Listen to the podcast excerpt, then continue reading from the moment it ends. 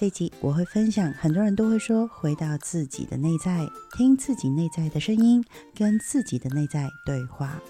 究竟这个内在，我的观点是怎么样去做到的呢？请听聊聊失恋、分手痛完结篇。我不在乎，就是我付出的就就当我浪漫吧，这样。但我之后我就决定我不要。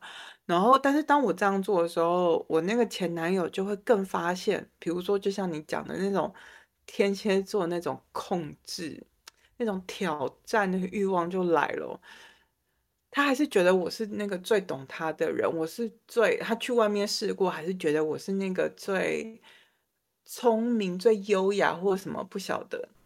嗯，他又回来了，然后我就会很明白跟他说：，对我们认识，我们你曾经是我最好的朋友，但是情感上我不确定我们能不能够原地重建。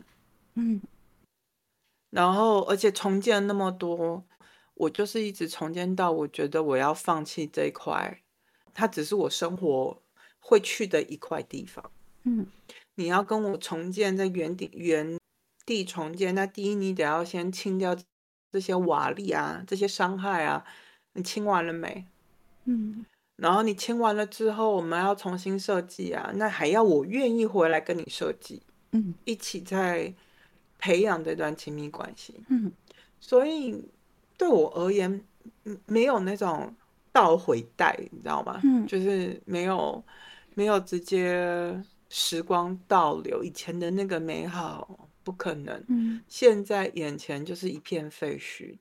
那可以修复或是没有修复，我觉得可能你在讲的那个差异是，那个修复是不会再回到以前那个样子了。嗯，不可能的。嗯。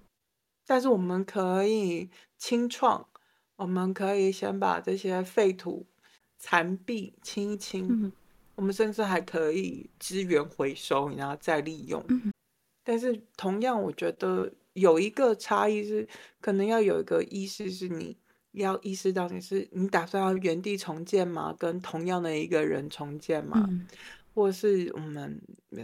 在江湖总是会听到这种传说，就是过了几年，然后又再见面，然后那个火花又又好像之前那个大 S 这样。他其实那个状况永远不是原地重建，因为都过了这么多年，你的人生也是有其他的不同的累积的。嗯，不是那种念旧或是曾经的美好，我们延续那个美好，没有，是我们去创建新的美好。而在创建新的美好的同时，不要忘了曾经遭受过的伤，你处理好了没？所以下一个更好是你自己有没有先往前走？有没有更理解自己，或者是更会安排自己的生活？那如果真的对方要回来，或是你很想要原地重建，你也要尊重对方，毕竟你要原地重建的成本很高啊。嗯。你去找一片新的地还比较便宜，比较快嘛。嗯，对方未必有那个勇气跟愿意花这么多的心力，嗯，去做这件事。而且事实上，你是没有办法回到过去的。那你觉得亲密关系这一种分离的痛哦，是能不能修复的？而且。我们怎么样去看清楚对方是我对的人还是不对的人呢？我自己的生命经验是，它不是修复，它是是可以再创造出来的。就像我说，我那个前男友，就是他真的每一次都很认真的在把我给追回来，再再进入我的生命。这样你也看过他，就是。他每次就是在我身边绕绕绕嘛，对不对？嗯，是啊，就很认真，想尽办法的参与我的生命。他其实在做的事情，就是在创造一个当下新的情感链接。你得先接受那个过去的爱已经不再那么单纯了，也许已经没了，或是火已经熄灭了，还剩下一些余晖了。嗯，像我这个天蝎座前男友就很聪明，他就很认识我嘛。也认识我家人嘛，就是家人牌啊，然后亲友牌啊，那个环境条件他都控制的很好，所以他当然知道怎么样再擦擦擦擦出火花。我这里是很清楚，每一次决定要再跟他进入感情的时候，是身上真的有一个东西，是我愿意跟他一起经营、培养的情感的。到最后，我们也同居了嘛。然后那时候，我记得我同居了，还跟他说，因为我我就是要出国，嗯，我那时候本来就没有计划留在台湾。然后那时候我就说好，这是一个很大的人生选择，所以我就说，那我就是跟你在一起的这段时间，我用这段时间去尝试我们们未来三四十年的亲密关系。所以我是真的有给自己一段时间去尝试，大概两三年。所以真的时间到了，我就说他自己都觉得，哦，我们很好啊，住在一起，然后。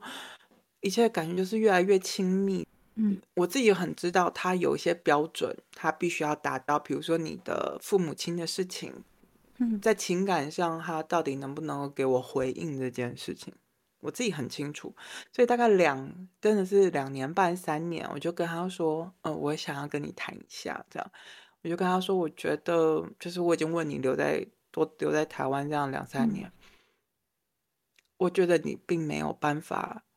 跟我继续走下去，就是这段亲密关系，我觉得是走不下去的。然后我们我们那天聊了四个多小时吧，隔天睡醒，他还走过来说：“我们真的分手了吗？”这样，嗯，然后说：“对，我们分手了，我决定要分手，但是我们可以慢慢的结束掉这段关系，因为我们投入了很深嘛。”嗯，所以你问我说能不能修复，不是修复，是能不能够重建或是再创造。都已经有过一次经验了，所以聪明的你要设一些标准。你要知道为什么跟这个人之前第一段一开始经营的关系会出问题，那这些问题有没有办法被克服？我都已经妥协到被对方说我像一个情绪黑洞，就是很悲伤难过。简单来讲，就是哎，如果你有在听 天蝎座前男友。那个，你说我那个情感黑洞也是你造成的，你对我，那你真的是负我很多。我觉得天蝎座前男友应该不知道有这样子的 podcast。哦，你不要挑战他。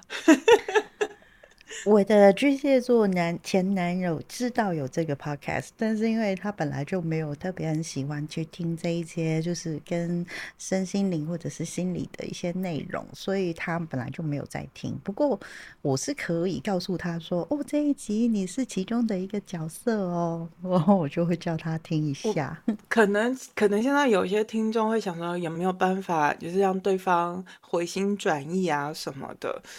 我自己。作为一个前男友很容易回头来求复合的女生，可能能够分享的心法，可能就是你就是让自己的生活往前进，你有多精彩就怎样精彩。嗯，像我这个，为什么会觉得你比较考验天蝎座那个侦查能力，就在这里。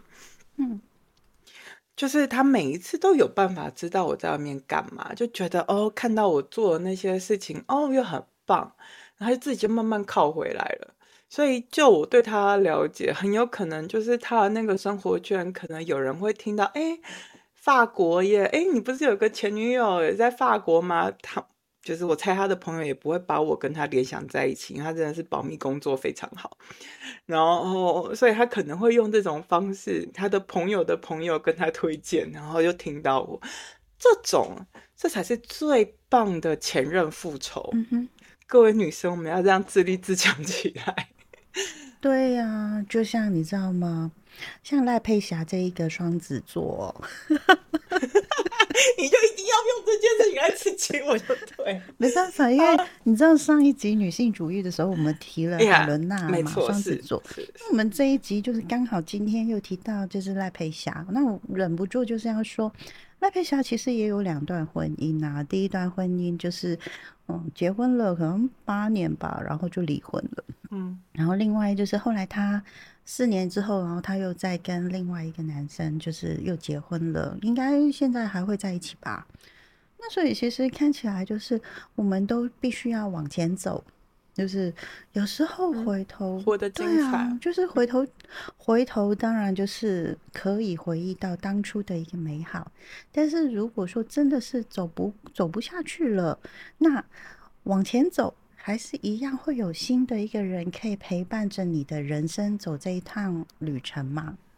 有像我之前会开玩笑说：“天哪，为什么我觉得我好像是渣女？这样双子座都有渣男渣女的特质，其实也不是，可能有一部分叫做浪漫。嗯，我这段时间在整理我前段，不只是婚姻哦，还有我这些亲密关系啊。嗯，我学会了一件事情，可以在这边分享，就是我之前谈恋爱哦，我真的是用尽全力。所以你刚刚问我说那个痛哦。你也看过我是，我就说那真的是灵魂被掏空，像灵魂被撕裂般的痛。然后我最近在重读《庄子》嘛，嗯，我很喜欢有一句话叫做“相濡以沫，不如相忘于江湖”。嗯，可能我之前爱人的方式是，我有给你什么，我就是吐给你什么，就像那两只鱼都快要死了，但是还是把自己的口水吐给对方，希望。对方可以活下去。我人生这么容易被求婚，可能我真的爱人真的就是被我爱的感觉很好，因为我就是真的会相濡以沫的人。嗯，经历了这些之后，我突然间意识到，说我这样子是被我爱的感觉很好，但是那真的是好的关系吗？我觉得那未必是真的。嗯哼，最适切、最舒服的爱。可能现在我要学会的是，有一种爱其实是更浪漫的，嗯，不是那么用力的，而是真的要接受，就是相忘于江湖，我们各自安好，我们有机会再各自回到水里，我们先活下来比较重要。这一集哦，这一集我跟你在准备的时候，其实我都会觉得我们两个人很辛苦。那个辛苦哦，不是说我们要挖过去的伤痛，因为呃，我们也痛了很久，也痛了很多次了，才会长到现在的我们。而是我觉得是说，我在跟你呃讨论这个话题的时候，你也跟我说，你用两倍速在看 YouTube 的内容，然后去看了四十个小时。所以，如果你不用两倍速，如果你不用两倍。如果你不用两倍速的话，你就是大概看了八十个小时的相关的一些失恋、分手的一些内容。而我呢，是我其实有很多的东西想要跟大家分享，但是我一直在浓缩，一直在浓缩精简啊，所以我觉得说这一个点其实是还蛮辛苦的。那呃，回应一下，就是我一开场的时候，其实有说。这一次的 podcast 的话题其实不是在打悲情牌，而是我想要让大家听的时候知道一些事情。那现在我就要告诉你们，就是我想要让大家知道这是什么。第一点其实是呃，所有的痛的出现，呃，在我的眼里经验值，我都会觉得说，我们全部的人都逃避不了的，因为我们在这一段时间里面。呃，都是很习惯了跟某一个很喜欢的人有连接，然后这个连接其实建构了一种习惯的模式，所以当我们跟这个对方分开了，这个习惯其实是被破坏了，所以那个心里面不舒服的感觉确实是存在的，所以呃，我们才会想要去了解有没有机会复合啊？他还不爱爱我啊？我有没有？我如果说没有他，就感觉好像被掏空了。所以，呃，听完这一集以后，我很希望说，你们要知道说，我会建议你们在这样子的痛之下，除非你们是一个很独立、很坚强、意志很强壮的人，你可以自己一个人去消化、处理跟整理自己的情绪。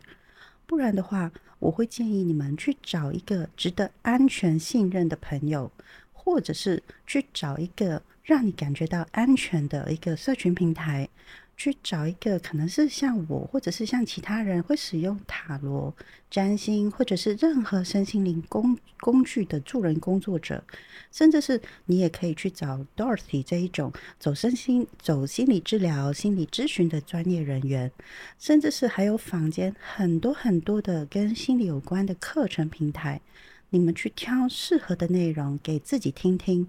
或者是跟这些人去聊聊，这都是非常非常好的方法。可是哦，你们有没有发现说？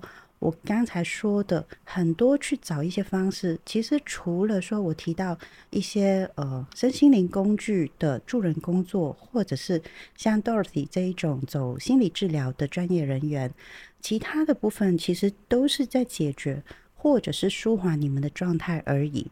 坊间有很多的一些呃助人工作者。他会告诉你说，你要回到自己的内在，去看自己的内内在，去听自己的内在的声音。但是问题是，那我们要怎么看内在？怎么挖出来看？怎么样去跟那个内在去讲话？这是我常常在听这些内容的时候，我也会觉得说很彷徨，因为我的内在就是很不舒服啊。那个我要说，你要先找一个安全的环境。包含你说找朋友啊，或者找治疗治疗师，是一个我们的专业，基本上就是提供一个安全的环境、安全的支持。那你要先，就是我也同意这件事，因为大家都面要回到自己找自己，你现在就很不安全，很不 OK，你就是没有办法自己一个人静下来。所以其实第一步应该是，呃，你要先找一个自己感觉到安全的状态，嗯，才有办法看见自己，嗯嗯。在我的经验当中，不管是我跟别人分手，或者是被分手很多很多次，那这些都是我的经验值，所以我可以告诉你我的经验是什么。就是那个回到自己内在看自己内在这件事情哦，就是修复自己这件事情的话，除了就是刚刚说的，就是找一些专业的人士以外，那那个内在是什么？我的方法是，嗯，你一定要先静下来，然后呢？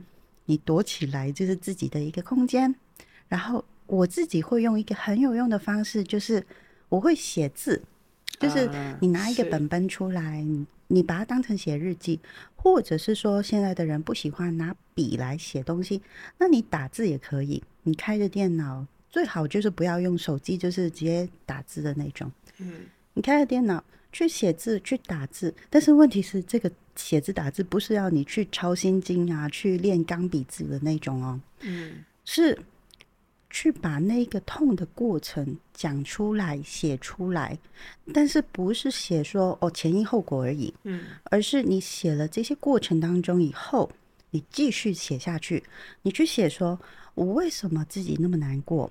我为什么那么想要复合？我为什么那么想要跟想要对方跟我道歉？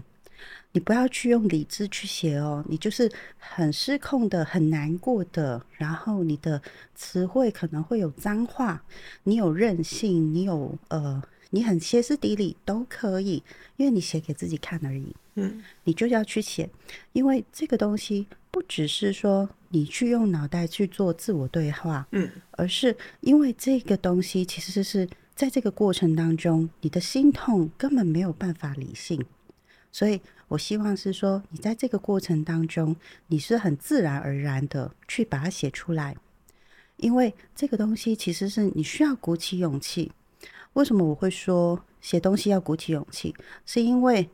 你要去勇于去面对自己的心里头的那个渴望，你渴望想复合，你渴望对方想要道歉，你渴望对方想要做什么去满足你自己的可能是自私的任性的那一个呃需求，你把它很真实的写出来的时候，你写完了，你就会看到问题在哪里。你问你看到那个问题的时候，其实是会发现说，不只是对方有问题，而是。自己的问题，那自己不想要面对的问题，或者是自己在这一段关系里面明明知道那个是不对的人，那你就会知道说勉强下去的时候你会有什么样的结果。所以我才会说，你需要鼓起勇气，慢慢的去写，你就会慢慢的去明朗起来，也就会慢慢的知道说什么叫做跟自己对话，或者是聆听自己的声音。那最后你会想要给大家什么样的一个结论呢？在说结论前，我得说你那个鼓起勇气写下来，真的是一个好方法。嗯，我也会很鼓励我的个案写。然后我自己讲一个好笑的，嗯。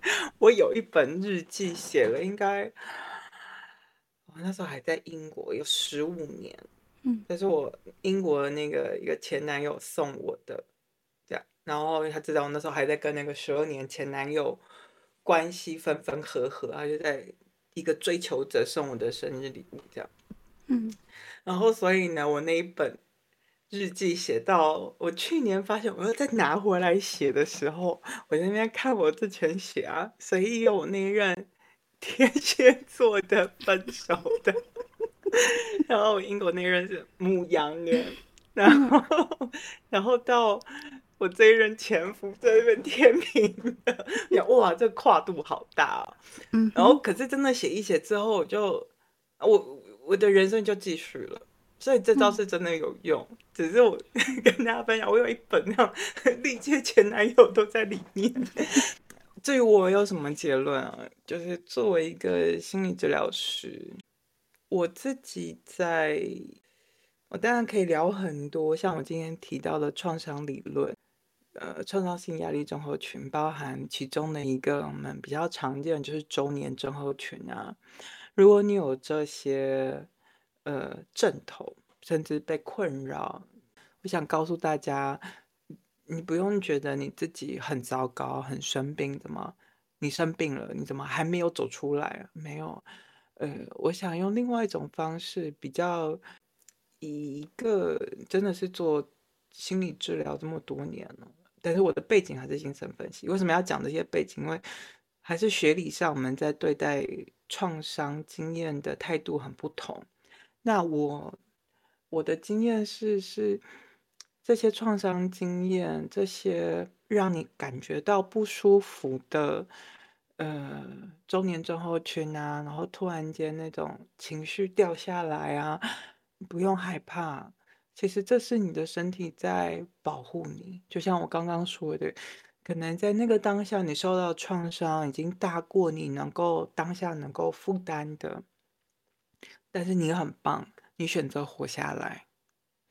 但是这些创伤它不会不会就这样砰一下就消失，你的身体记下来了，我们再把它拿回来，有点像是我们做考古题。帮助你下一次再遇到一样的问题的时候，你可以学会怎么做。你可以把它当成像考古题，你可以把它当成是，嗯，我在分期贷款。你甚至要感到骄傲，你在那个当下，你的身体保护了你，你活下来，所以你的人生继续，你的生命继续，你还有机会再补答、补考，甚至是再次去思考它，而。重新再回去思考的时候，它会帮助你更理解你自己，就不只是像我刚刚说的，我们会把这些痛苦、难过这些事情，可能，嗯，这些创伤永远都不会不见了。就像我父亲过世也好，或者是我之前的猫猫狗狗过世也好，我知道那种哀悼这部分就是哀悼，但是我今天不打算讲哀悼，那个。那个创伤会在，那个难过会在，不需要去否认那个难过。我们一样可以先把它放在那个小盒子里。当我们还没有其他的生命经验、开心的记忆，或者是你的真的人生气度更大，你可以承受得住这样子的痛。之前，我们可以先放在小盒子里，或是关到自己的那个房间里。但是不要忘记，三不五时还是要拿出来看一看，不是念旧，比较像是考古题，就是你人生的战绩，然后有一天会成为你的徽章的。在这里，另外能够分享的就是，当如果现在你真的还是被这样子的创伤症候群，然后中年症候群所困扰。我们可以来计划一个让自己安全着陆，就是你知道它就是会来，那个日子就会来，那个情绪就是再会来。我们怎么样把它做一些安排？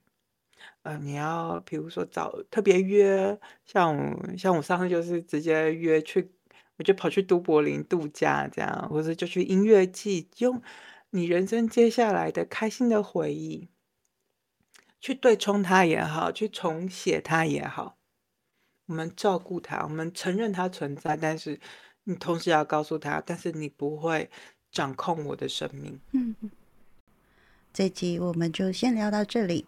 虽然到最后，其实我们聊到一个比较严肃的话题，就是 PTSD 创伤性压力症候群。那我相信还是会有一些人可能对于这样子的一个亲密关系的一个痛哦，他的一个分离或者是一个症状，其实是。会很辛苦，很难走出来的。其实，在我们在讨论这一集之前呢，Dorothy 有给我一份就是 ITQ 的国际创伤问卷。不过呢，因为这一份其实是非常专业的一个文件，如果真的是有需要的人，我觉得说你们就是私底下再跟我说，因为我觉得说这一件事情不是呃随便的，就是哦一个问卷放在网络上面给你们勾一勾，然后你们就知道说哦我有没有什么样的状况，而是他需要。一个非常专业的一个人，然后去帮你去做这样子的一个问卷的一个咨询。那如果真的是有承受不了的一些状态的话，啊，你们就是再发私讯给我就好了。那呃，我们今天就聊到这里。虽然说回忆这一些哦，我可以说其实现在的我其实不太痛的，因为再怎么说，我到现在为止，我跟那个巨蟹男还是保持着一个朋友的关系。我还蛮惊讶的，还好啦，就是你好有气度哦。呃，在我觉得说，在我的一个经验值当中，就是除非那个人死了哦，然后或者是他真的是有什么样的一个太过呃状况很不好的一个情形的话，基本上呃跟我交往的人其实都是从朋友开始嘛。然后再建立亲密关系。那退回去亲密关系以后，我觉得说我也需要一点修复的时间。我修复完了，我觉得我自己的身心状态 OK 了，我就可以觉得说，嗯，这个人还是可以回到一个朋友的状态。所以，呃，这个巨蟹男其实确实是我的朋友，包括。我上一任的那个母羊座，他其实现在也是我的朋友。那只是说那个当下，嗯，是真的痛的。但是我也放在我自己的潘多拉的盒子里面，所以我希望你们都会有属于自己的小盒子，先放进去，然后好好的处理的情绪以后，再打开看看这些东西的回忆，其实都给你们人生一个很丰富的经验。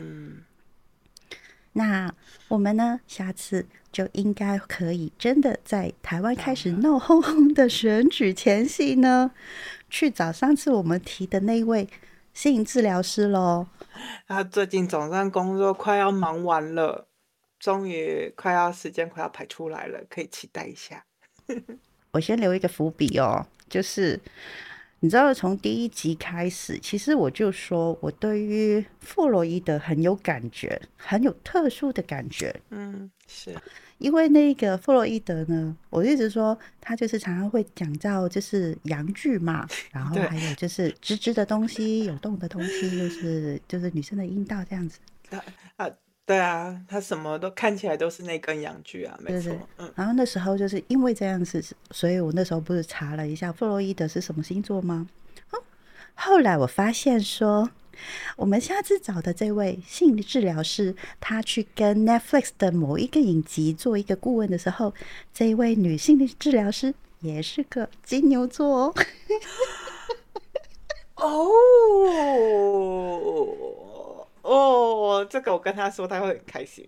你觉得？你觉得我我把他跟弗洛伊德连起来，你觉得他能够接受吗？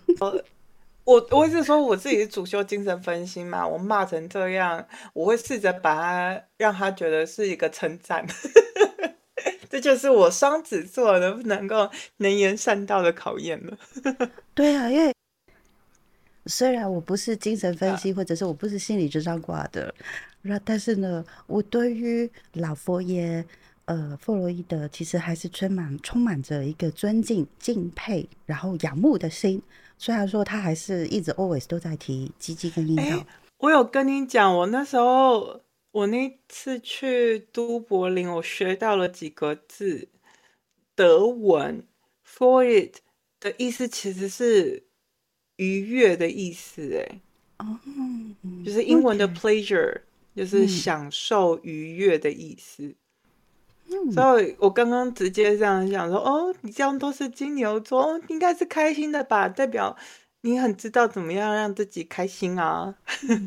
所以说，这一位性治疗师，而且他又是一个金牛座，我相信他在这一个影集当中，其实应该有提供了一个非常好的一些建议，然后让这一个影集可能明年上映的时候，应该大家都会很刺激、很开心的去看到 台湾居然有这样子的一个可以那么开放的一个话题，然后做出一个连续剧，我觉得这是一个台湾很大的一个进步。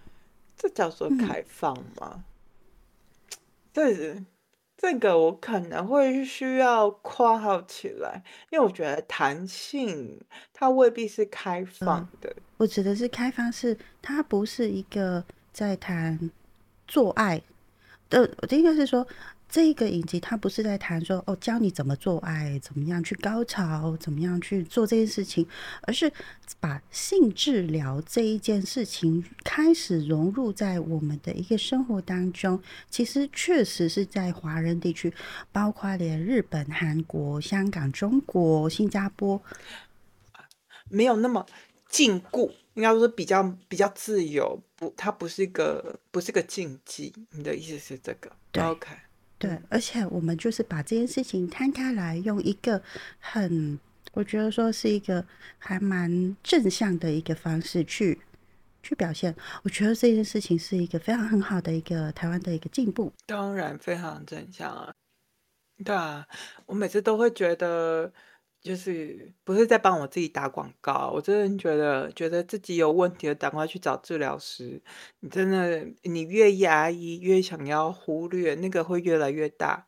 我每都觉得早一点，早一点来面对，就像我们在谈呃性治疗这些性事上面的疑问，其实就会少掉很多迷思啊、偏见啊、误解啊。